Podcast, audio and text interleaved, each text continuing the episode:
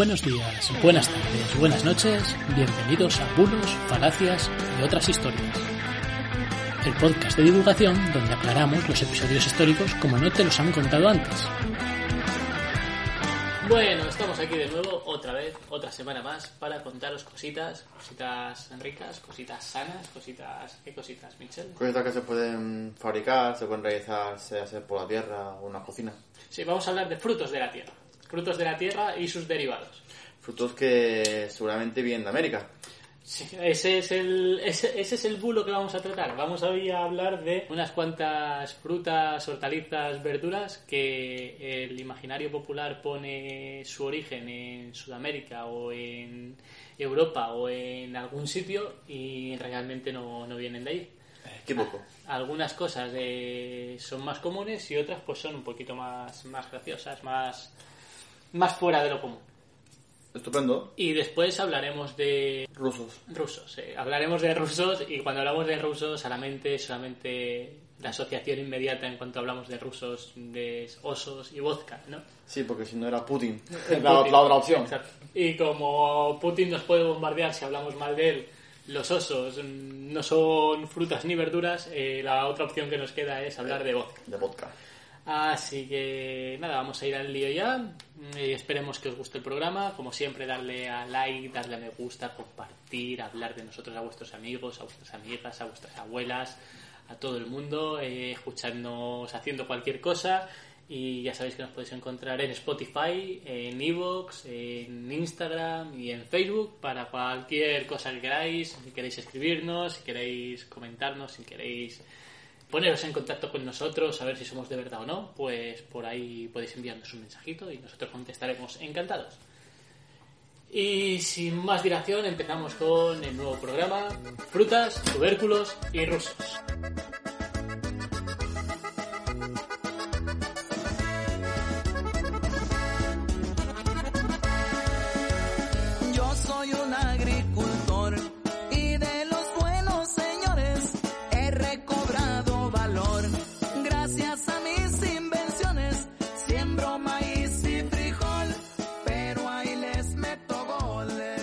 Bueno, pues vamos a, a darle un poquito al tema.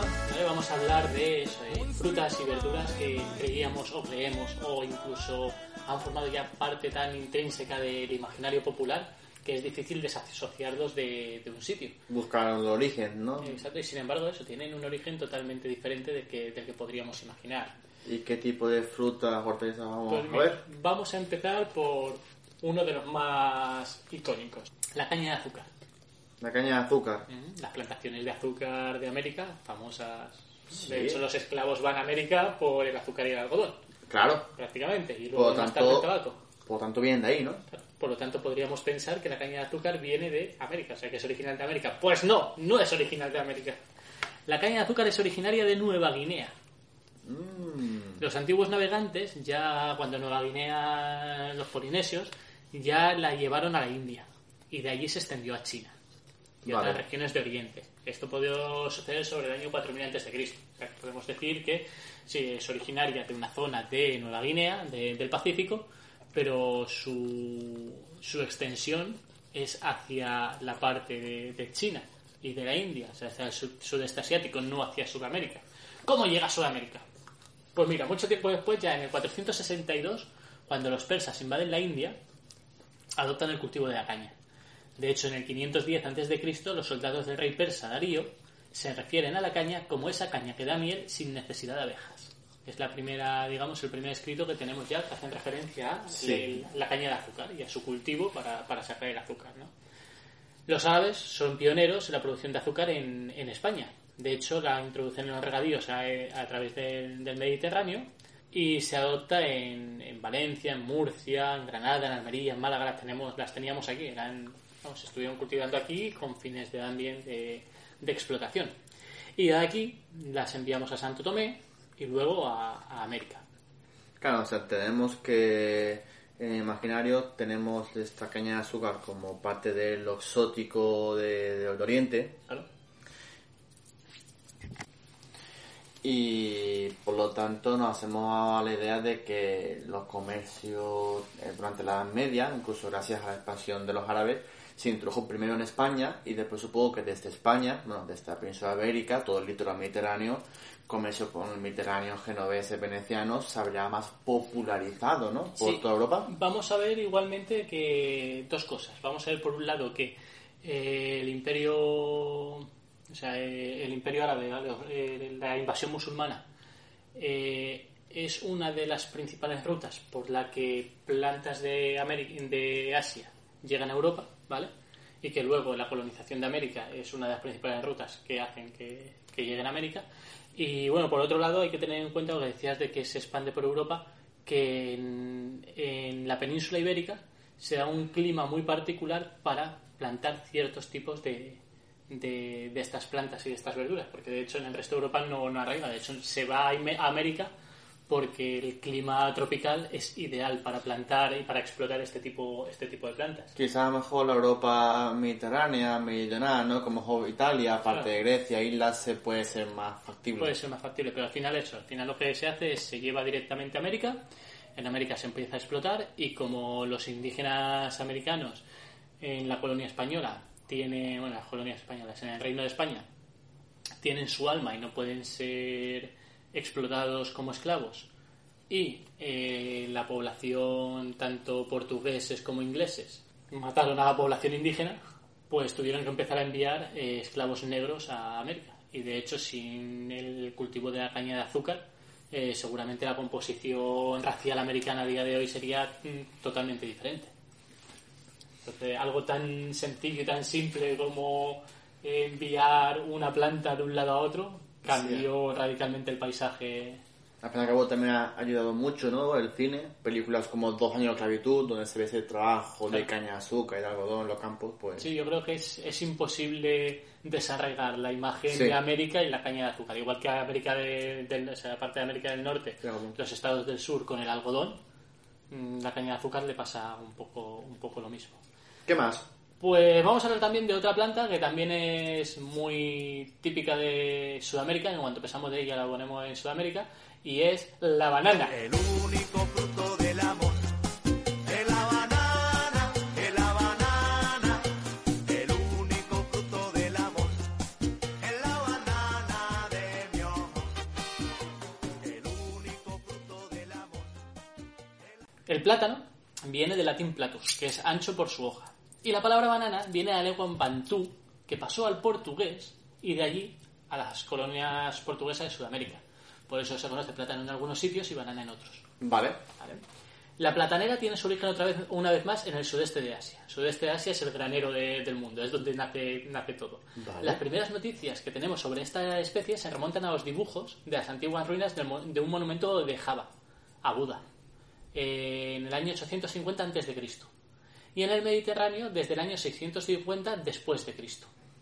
Ha pasado Prácticamente casi un 1200 milenio. 1200 años, exacto. También por lo que hemos hablado antes, la invasión musulmana que trae, como el imperio persa estuvo en contacto con la India, se trae hasta Oriente Medio y cuando desde Arabia se extienden la- los musulmanes, eh, se llevan las especies a intentar plantarlas a sitios que, que se pueda. Esta especie llega a Canarias en el siglo XV y de allí se lleva a América en el 1516. Primero a México y de allí al resto de Sudamérica. 1026 ya son los viajes colombinos. Efectivamente, es de las primeras plantas que llevamos aquí, las primeras plantas que arraigan. Los cultivares selectos, o sea, porque primero digamos que con todas estas plantas lo primero que se hace es se lleva la especie salvaje y luego se empieza a cultivar para el uso. De hecho, el, el plátano salvaje no se puede consumir, está, está malo. ¿vale? Entonces, eso se, se consume para, o sea, se va domesticando hasta que tenemos la, la especie que consumimos a día de hoy. Entonces, los cultivares selectos se introducen en las islas a principios del siglo XIX, o sea, se vuelven a Canarias a hacer pruebas con especies plataneras para poder consumir. Y el cultivo comercial empieza en Canarias a finales del siglo XIX. O sea, es el plátano como eh, fruta que se vende en todos los lados y se consume en todos lados, hasta finales del siglo XIX no, no se extiende. Al principio era solamente, pues eso, eh, plátano salvaje, el plátano macho que se consume en Sudamérica y demás. Eh, actualmente el 45% de la población es, es en Asia, es asiática. y el principal consumidor de plátanos es Estados Unidos, Sí. curiosamente. El plátano de postre, el que conocemos en España, es solamente uno de los tipos existentes. ¿eh? Está el plátano macho, que se utiliza mucho en la comida sudamericana eh, frito. Está eh, otros tipos de, de plátanos que no solamente que sirven para repostería o que sirven cocinados, ¿vale? Vale.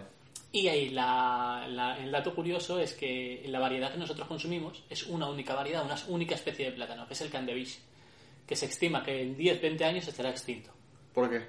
Porque como no tiene eh, variedad genética, va a ir atrofiándose hasta, hasta morir, que ya le pasó al predecesor. O sea, nosotros consumimos candevish durante, desde hace solamente 40 años más o menos. Hace 40 años se consumía otro tipo de plátano que le pasó lo mismo. Como no tenía esta genética, pues a través de las plagas y a través de las enfermedades se van muriendo. Y dedu- deducimos que la, el típico anuncio del plátano de Canarias se hacen en Canarias. Claro, el plátano de Canarias se hace, se hace en Canarias. De hecho, eso, el plátano de Canarias podemos decir que es el plátano comercial más antiguo del mundo. Porque el primer plátano que se vendió mm, para consumo en una fábrica, o sea, que se hace agricultura intensiva y demás, es en Canarias. Tanto por condiciones climatológicas como posiciones estratégicas, porque está ubicado en un punto comercial para América con Europa. Efectivamente. Entonces, al ser óptimo, igualmente en Canarias se han hecho mucho, se ha utilizado como planta experimental de, de muchas plantas hasta que se ha encontrado la variedad, la variedad adecuada. Me imagino que por el clima. Manipulación genética también, ¿no? Sí, manipulación genética mendeliana. Sí. Eh, que no estamos hablando de transgénicos ni nada, estamos hablando de este árbol da buen fruto, pues vamos a plantar esquejes únicamente de este árbol que da buen fruto y vamos Vale, a vale. ir extinguiendo los demás. ¿Eh? Pero básicamente, bueno, eh, esa es la cosa que tiene, tiene el plátano. Que un día de estos dejaremos de consumir el plátano que tenemos, subirá el precio en Mercadona y hasta que no encontremos un plátano igual de rico, pues tendremos que aguantarnos con lo que haya. A comer otras frutas. Sí. ¿Como cuáles? Pues otra frutita que tenemos por aquí es la lima o el limón. ¿Es O lo el mismo? limón, o el limón o la lima, depende a quién le preguntes. Vamos a partir de la base de que tenemos una, una lima que es verde, que viene del andalusí limu, que quería decir verde, y un limón que es amarillo, que viene de andalusí limun, que quiere decir amarillo. ¿Vale? Limu limun. Vale. No se han complicado mucho. El origen de la lima viene también del sureste asiático, concretamente de Persia, de la parte de Irán. Nunca me hubiese imaginado que en un puñetero desierto como es Irán hubiesen limas y limones. Hombre, mm, asociamos una zona cálida o poco, Tropical. poco apropiada para cultivar lima. Pues ahí había limas y limones. Y fueron introducidos en Europa, otra vez más, por la conquista musulmana de la península ibérica. ¿vale? Desde la península ibérica se empieza a extender por todo el litoral mediterráneo, a partir del 400 después de Cristo. Y al resto de Europa llega mucho más tarde, gracias a los cruzados que vienen de América. O sea, que no es que se extienda desde Europa a lo- al Imperio Carolingio y demás, no. Hay que esperar hasta las cruzadas para que se las traigan de, de Oriente Medio, se lo traigan los cruzados al- a la parte de, de la Europa septentrional. Si no, Vale. se iban a joder. ¿Vale? Colón se las lleva a América también cuando va para allá y arraigan en la mayoría de lugares. Pero ¿qué pasa? En América arraiga la especie amarilla, el limón gordo, lo que nosotros conocemos como el limón gordo. Y como allí eh, arraiga solamente esa especie, pues la llaman lima. Vale. ¿Vale? Cuando no saben de la esencia de la lima verde que conocemos en Europa. Efectivamente, solamente en algunos sitios, como en Perú, arraigó en un principio las dos especies. Y a la especie verde le llaman limón criollo, o le llamaban limón criollo, y a la especie amarilla limón real. No sé si a día de hoy esto seguirá siendo así. Si tenemos algún oyente de la zona, que por favor lo ponga en los comentarios porque realmente a mí me produce curiosidad. ¿Tendrá algo que ver la capital de Perú sea Lima? Mm, ¿Amarillo? No. ¿Amarillo verde? ¿Qué quiere decir Lima? ¿Qué quiere decir? Pues no lo había pensado, pero Igual tiene algo de relación. Podría ser, podría ser. Y eh, la lima ya se termina de extender y los limones se terminan de extender porque durante el siglo XVIII en los grandes barcos metían limas y limones para evitar el escorbuto. Con lo cual de esa manera ya se extiende por el resto del mundo. ¿Eso no está vinculado con un tema de piratas? Mm, pero eso es otra historia, eso ya lo hablaremos. Actualmente en México es el principal ex- exportador de limas o limones de la actualidad. Exportadores. Exportador. Importadores. Importador, no tengo ni idea. la verdad, no, no lo he visto, no lo busco, pero vamos. El exportador principal es México, o sea que en Sudamérica es donde se siguen haciendo, se siguen cultivando más limas. Hay comercio de, de limones. Pues eso, si tenemos algún oyente que sea de Sudamérica y tenga algo de información, como actualmente se le llama a lima y al limón, o en qué momento se deja de llamar, lima o limón o lima o limón o lima, Bienvenido sea la información. eso es, que lo pongan en comentarios, que lo hablaremos para el próximo, para el próximo podcast. Y de aquí vamos a pasar a una planta que es la planta que más se usa en la cocina en todo el mundo y que también tiene un origen que creo que no podemos imaginarnos, que es el cilantro. El cilantro. Exacto. ¿Dónde? ¿De dónde es el cilantro? Pues el cilantro es del Mediterráneo, o, eh, del Mediterráneo oriental. En el Mediterráneo es donde nace el cilantro. No tenía ni idea. Ya se cultivaba en Egipto, en el 3500 a.C. Y posteriormente llegó a Roma. Y ya en Roma, en el Imperio Romano, ya pues se extiende por todo, por toda, to- por todo el imperio, por toda Europa y por todo. Por Claro, todo- norte de África, Europa, o parte. sea, exacto. Es como con la religión cristiana. Sí. Se extiende como una plaga. Pues eso. En la Edad Media era muy apreciado porque con el aroma fresco que tiene ocultaba el olor a carne en descomposición. La carne en la Edad Media, la carne que se consumía pues normalmente estaba ya pasadita, estaba pocha, porque no tenían cómo guardarla ni frigorífico ni nada. Entonces las especias eran muy valoradas para poder camuflar el olor y el sabor de la carne que no estaba en buenas Y condiciones. supongo que con las epidemias y las hambrunas que hubo en el siglo XIV, pues Claro, entonces se utilizaba para eso. Eh, además, como era una planta autóctona que se podía plantar en cualquier lado, pues se utilizaba.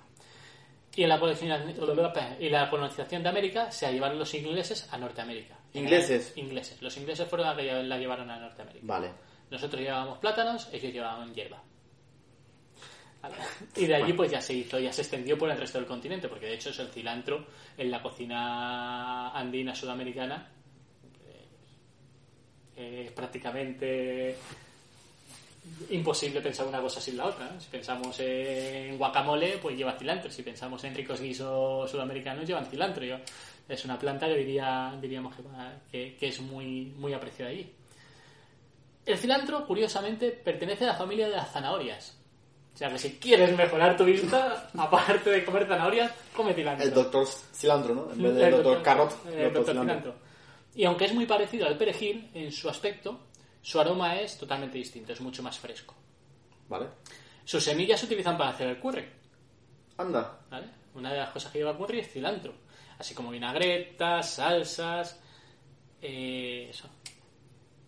En la cocina, lo que estoy diciendo, la cocina es el más utilizado. Sí. Y ya los indios americanos lo utilizaban para tratar el insomnio, la gripe y los estreñimientos. Y los griegos y romanos ya lo utilizaban como especiante para comidas y para el vino. Para el vino. Y en el siglo XVII fue uno de los ingredientes utilizados por las monjas de la Orden del Carmen en la preparación de un licor medicinal muy buscado en Europa. O sea, que el cilantro ha servido de todo y para todo. Sí, tanto comida como bebida. Hablamos. Y una hierba tan sencilla y tan básica como eso. Eh, Parece que me es necesaria. Totalmente, totalmente. Medicinalmente, alimentos. Servía para todo. Bueno, vamos a terminar. Ahora hemos estado hablando de todas las cosas que han llegado desde el sudeste asiático hasta Oh. América. Pues ahora vamos a hacer el camino de vuelta. ¿Hay algo más español que la patata? La tortilla de patatas, las patatas asadas, las. ¿Hay algo más europeo y más de aquí, más consumido que la Hombre, patata? para que la comida favorita de los belgas sea patatas fritas. Efectivamente. Pues ¿sabes de dónde es la patata? De América, eso, de los Andes. En serio. y se, y se cultiva desde tiempos remotos en Chile, Perú y Ecuador. ¿Eh? Los primeros cuando llegan allí los españoles, los primeros exploradores españoles le dedican atención junto con el maíz porque es la principal base de la, de la alimentación indígena. ¿vale? Y se la trae a España a mediados del siglo XV, del siglo XIV, perdón, por porque estaba buena, porque era fácil de transportar, porque no se ponía mala, no, por sus flores. Por Es sus que- flores. Es que son bonitas. A ver, si alguien puede ver las flores de la patata, eh, la verdad que es bonita, realmente. Pero yo qué sé, se la trajeron por sus flores, ¿vale? Y aparte se utilizaba para alimentar al ganado. Mm, eh, los cerdos, supongo que no. Alimentos para los cerdos. Cerdo, para- me imagino, para Bovino. bovino, exacto. Conforme pasa el tiempo y las variedades, lo que hemos dicho antes, van mejorando y se van haciendo más grandes, ¿vale? empieza a comerse ya la, ya la gente. Aún así tuvo que tener bastante hambre el primero que se comió una patata, porque me imagino que el primero le daría un bocado crudo. Luego ya diría de... Esto no está bueno. Esto crudo no está bueno. Y ya eso, eh, estamos hablando del siglo XVI, que son las grandes hambrunas en Europa, unas primeras grandes hambrunas en Europa, que hay que empezar a plantar trigo en el norte para venderlo al sur, etcétera, etcétera. Pues su cultivo se extiende por todos los países europeos. Franceses, italianos, ingleses, españoles, belgas, todos. ¿vale? y se empieza a cultivar porque además es- la patata se puede cultivar en cualquier clima y no necesita especial atención. De hecho, la patata debajo de la tierra es muy difícil que se la coman los animales. Entonces, Claro. es una. Es. Además, tiene un aporte calórico muy grande, con lo cual es, es muy buen alimento. Normal que siempre comamos patata frita con todo. De hecho, Irlanda eh, se centró tanto en, la, en, la, en el cultivo de la patata y en su explotación que se convirtió en el 88, no sé, si- pero vamos, entre el 85 y el 90% de la dieta de la dieta de Irlandesa. De hecho, se le, le conocían entonces como el pan de los pobres. Cuando a mediados del siglo XIX se vio la hubo una, una plaga que atacó las patatas en Irlanda mató a un millón de personas y otro millón, otro millón de personas tuvo que emigrar porque no tuvieron no tenían alimento de hecho en Irlanda es un tercio de la población comía única y exclusivamente patata y no tenía como Irlanda era una colonia británica y los británicos lo tenían bien agarrados por ser católicos eh, Tuvieron que importar. no podían importar no tenían derecho a importar Vaya. los dejaron morir, literalmente murieron de hambre. No había ninguna ley de cereales ni nada de que, que pudiesen alimentarse de otra manera. Por Norm- eso, Normal que haya odio entre irlandeses y británicos. de hecho, se le conoce en Irlanda como la gran hambruna de la patata. El cultivo de la patata se intensifica en el siglo XIX, ¿vale? Porque es, hay, actualmente hay 190 tipos de patatas distintas. Supongo que la revolución científica, la, revoluc- la mejora de la higiene y la salud propició a un mejor cultivo y ampliación de los, de las, de los terrenos. Ahí está. Y de hecho en España a día de hoy la mayor parte de la patata cultivada se destina a exportación porque mm, gracias a nuestro clima tenemos la patata antes que en otros sitios de Europa. Entonces somos los primeros en exportarla para allá. Pero bueno, también sabemos que la patata, aparte de para comer, se pueden hacer otras cosas muy ricas con ella. Como por ejemplo, Como por ejemplo lo que vamos a hablar ahora, en breves momentos, vamos a tomar una pausa y vamos a volver con el vodka.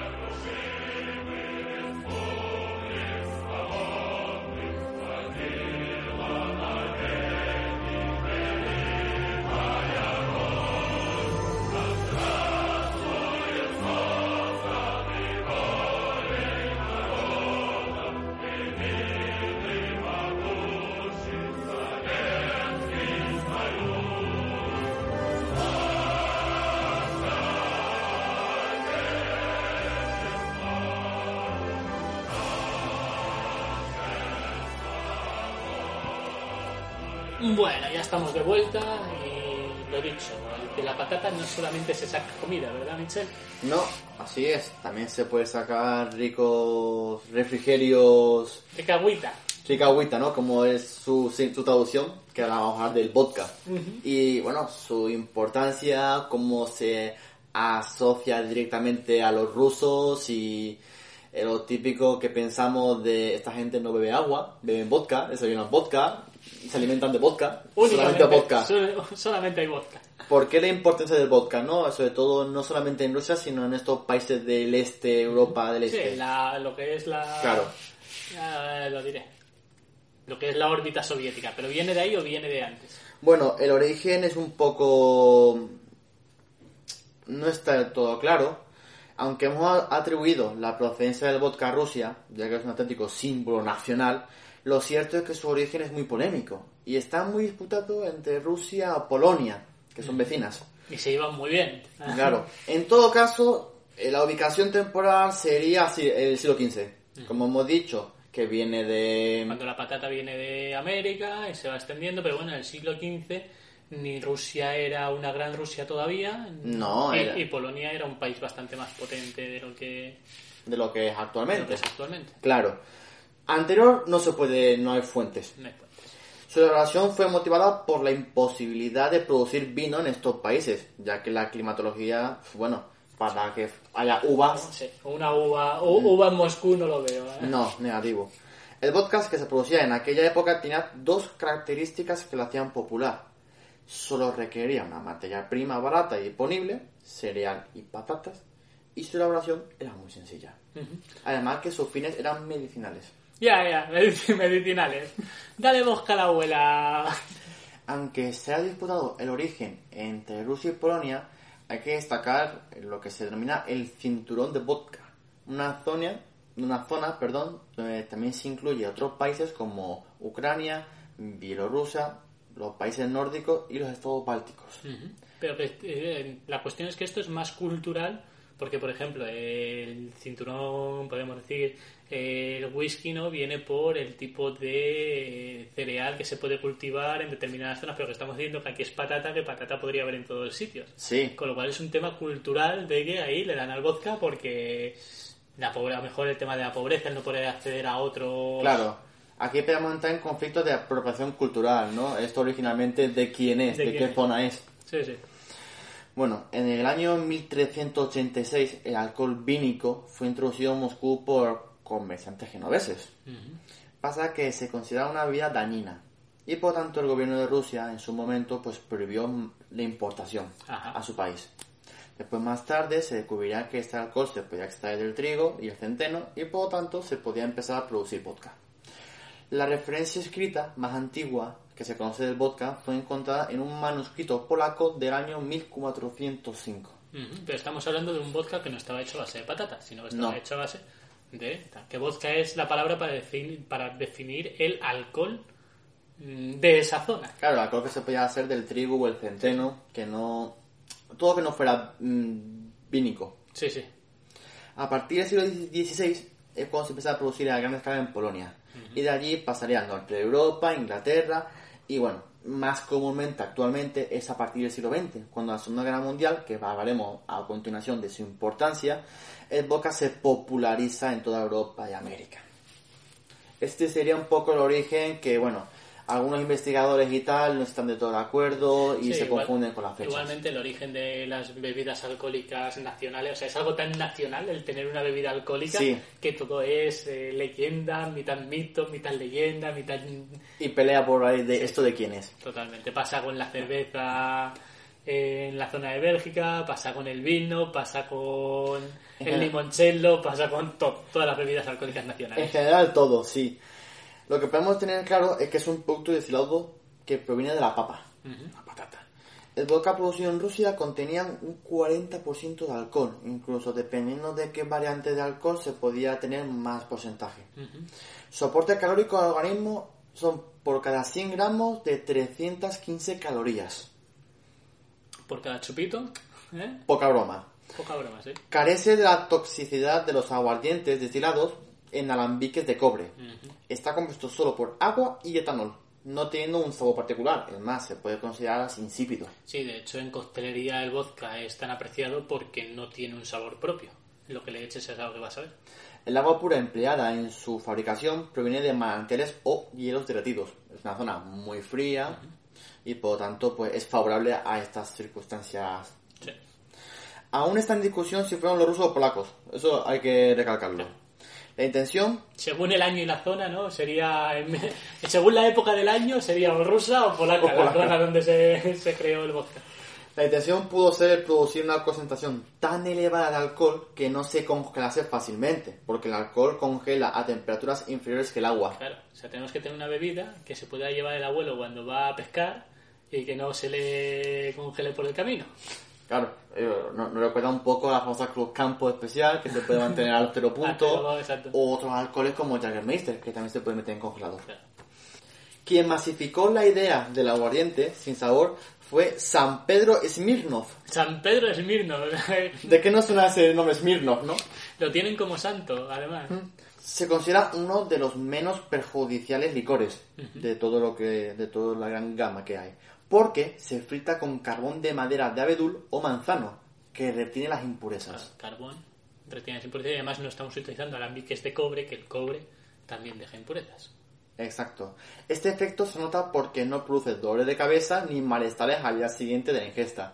La ese que hemos dicho, "Uf, es que el whisky te deja el cuerpo destruido, la vodka- ginebra, el vodka la cabeza. no te da resaca. El vodka no da resaca, el vodka es ni el estómago ni nada. El vodka es una No, maravilla. La palabra vodka empieza a emplearse en los países del este eh, desde el siglo XVII, que en Rusia significa algo así como agüita. Agüita mineral.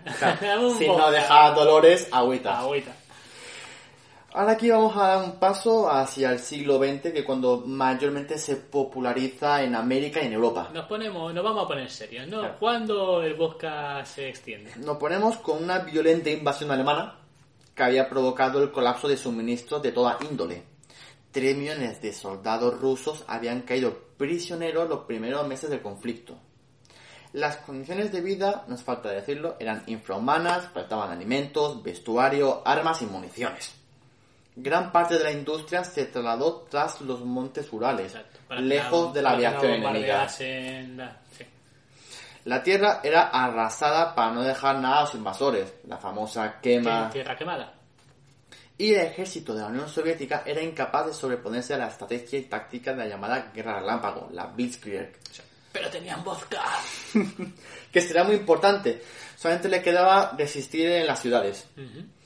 Hasta se formaron batallones de mujeres combatientes que se comportaron heroicamente y murieron luchando. Tenemos una destacada francotiradora soviética que no recuerdo el nombre y hablaremos con ella en un programa Sí, en, en Sebastopol, que de hecho eso, abatió, se dice que abatió más personas más que el famoso de Stalingrado. Sí, que Ya lo trataremos, ya lo trataremos porque no me acuerdo de nombres ahora mismo. no queremos hacer y- spoilers. Bajo esta aplastante gran ola de modernas y organizadas fuerzas atacantes alemanas, Stalin tomó medidas que nunca había aplicado en época de paz. Libertad para el culto ortodoxo, se abrieron las iglesias que antes habían sido cuarteles, con esto la moral del pueblo se acrecentaba, y un decreto de guerra total donde niños y mujeres trabajaban reconstruyendo puentes, transportando municiones y cualquier género de trabajos que antes hacían los hombres. Guerra total, lo que se llama guerra total. Entre otras medidas, aprobó y reglamentó la entrega dosificada de licor a los combatientes para elevar su estado de ánimo. Ya, ya. Claro, su idea, que provenía del conocimiento que tenía del pueblo ruso, dio resultados, tanto en el frente como tras las líneas germanas, en la lucha de guerrillas. Sobre esto último informó un alto oficial alemán. Por aquí, allá y acá, en la estepa, hay tanques semi-instruidos. Están ocupados por uno o dos francotiradores rusos. Se mantienen por semanas con una bolsa de patatas cocidas, una botella de vodka, un fusil con mira telescópica y algunas municiones. Son un problema mortal para cualquier alemán que cruce frente a ellos. Ahí estaba el francotirador borracho comiendo patatas todo el santo día y bebiendo vodka. Más feliz que una Pascua. Otro motivo fue evitar el consumo de licores clandestinos, a veces elaborados con alcohol metílico. La tensión de la batalla era tan grande que los soldados buscaban licor en cualquier parte. Se bebía alcohol industrial e incluso el anticongelante. Eso se ha dado también muchas veces. Parece una tontería, pero eso se ha dado muchas veces en muchos. O sea, lo primero que se fabrica en el frente es un alambique. Claro.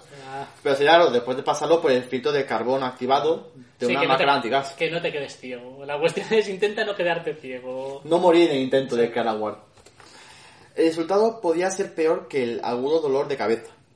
Muchos se recobraron porque eran jóvenes y fuertes. No lo consumían con frecuencia. Pero algunos, como has dicho, se quedaron ciegos. Claro, si bebes anticongelante. eh, A continuación vamos a hablar sobre el reglamento para el consumo de vodka que decretaba Stalin para cada combatiente y en qué circunstancias. La orden 116.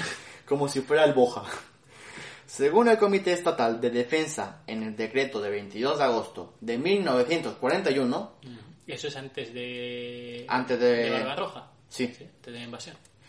pues desde el 1 de septiembre del 41, los militares y comandantes destacados en primera línea deben recibir 100 gramos de vodka de 40 grados por persona y día. Mm, 341 calorías. Así Como es. he dicho, era. Pues. Pues Una comida. Eso es una sí, comida. lo que se ahorraban en patatas, pues lo, lo echaban ahí. Posteriormente, lo que has dicho, en mayo del 42, cuando ya se va a empezar la operación Barbarroja, se limita el vodka solo al personal destacado. En cuanto a la distribución de vodka, pues desde el 15 de mayo del 42, la distribución masiva de vodka entre el personal de la fuerza de campo debe ser abolida. La actual distribución se debe mantener solamente entre las tropas desplazadas a primera línea, que hayan realizado con éxito operaciones contra los invasores alemanes. Como premio.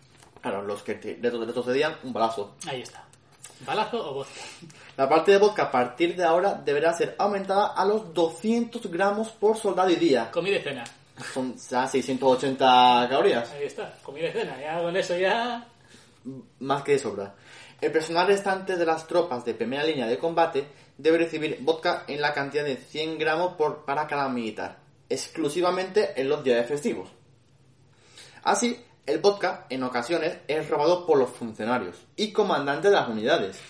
Algunos comandantes de las unidades y formaciones, así como oficiales del Estado Mayor, reciben vodka de los almacenes, haciendo caso omiso de las órdenes y normas establecidas. El control de los gastos de vodka se realiza por el Consejo Militar. Sin embargo, tras recontar el vodka en cuanto a las cantidades y a las unidades de los almacenes, se muestra una deficiencia. Aquí están robando. Están robando vodka. Parece que no es suficiente. Así que, según el Comité Estatal de Defensa de Estado del 6 de junio de este año, eh, se establece que la distribución de vodka será en 100 gramos para cada militar de forma diaria para las tropas que realicen operaciones ofensivas. Ya no solamente lo que estén en primera línea, sino Sino lo que hagan tropas ofensivas.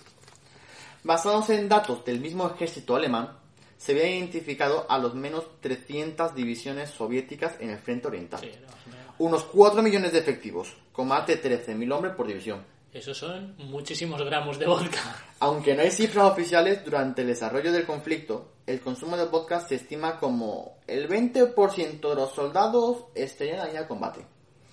Se entregarían 100 centímetros cúbicos al día por cada combatiente. Combatiente. El tiempo considerado en el conflicto sería de 3 años, 8 meses y 7 días de enfrentamiento continuos. Hablamos de 1342 días aproximadamente. Esos son muchísimas patatas, ¿eh? La cifra alcanza a 107 millones 360 mil litros de licor. Para fabricarlo, ¿cuántas toneladas crees que harían falta de patatas? Yo qué sé. Yo he perdido ya Hablamos de toneladas. yo- 100 millones de toneladas, 50 millones de toneladas. 356.435 toneladas. Toneladas son bastante. 356.000.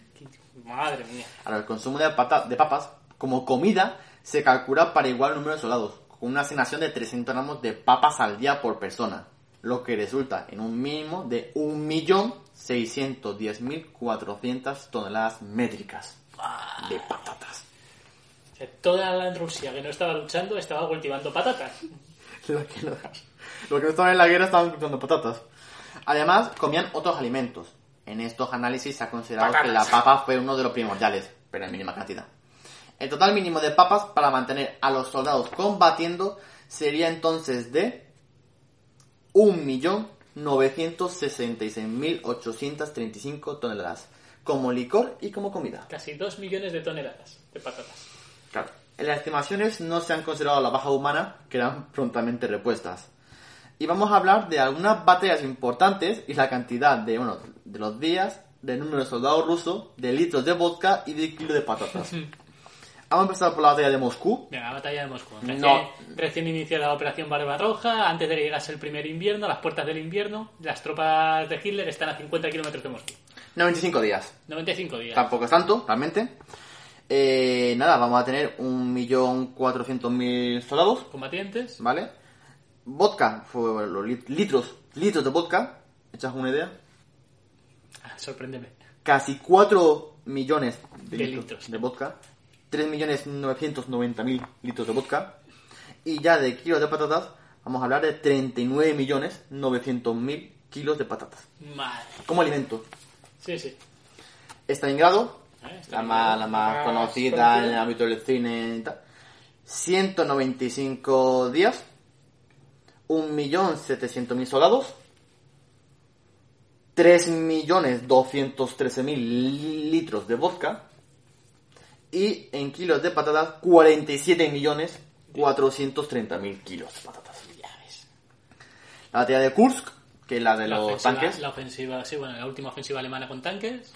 Nada, 21, 21 días, era cortito, y bueno, evidentemente 1.300.000 soldados rusos, eran menos.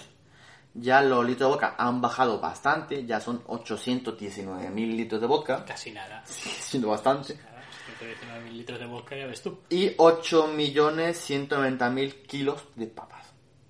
Y por último, la última batalla, la de Berlín, Berlín, la batalla por Berlín. 16 días, 2 millones de soldados rusos, fíjate, ahora hay más soldados rusos que antes, 960.000 litros de vodka y 9.600.000 kilos de papas. Ya, ya en Berlín pueden comer otra cosa. podemos decir que los rusos se pasaron borrachos media guerra. Hombre, haciendo los cálculos, la cuenta que hemos hecho aquí, yo creo que el que no esté borracho se ha muerto de hambre. Se ha muerto de hambre, no queda otra. Seguramente. Bueno, y con esto terminamos por hoy. Sí, ya está hablado sobre la influencia del vodka, la importancia que tiene y por qué se le asigna favorablemente a los rusos. Bueno, es evidente, ¿no? Es evidente, fueron los principales consumidores durante el siglo XX. De aparte, patatas y- aparte de que a Boris Yeltsin le gustaste también, ¿no? Pero todos los combatientes rusos, además que es, quieras o no, era una fuente de calorías y, Y que bueno, y que hay que daba, y daba valor. Hay que agradecer que si consideramos que la Unión Soviética fue el, el bando más importante para las victorias de la Y Segunda Guerra Mundial Y el vodka fue el elemento más importante para la victoria soviética. y el vodka está hecho de patatas, La patata ha sido más importante para vencer a los alemanes. sería un buen título de periódico, la patata, principal victoria de la Unión Soviética. Bueno, pues nada, os dejamos aquí y como siempre, si os ha gustado, darle al like, eh, suscribiros, eh, habladnos, lo que os dé la gana. Compartir tubérculos. Compartir tubérculos y mucho amor y nos vemos en el siguiente programa. Hasta Hasta, luego. luego.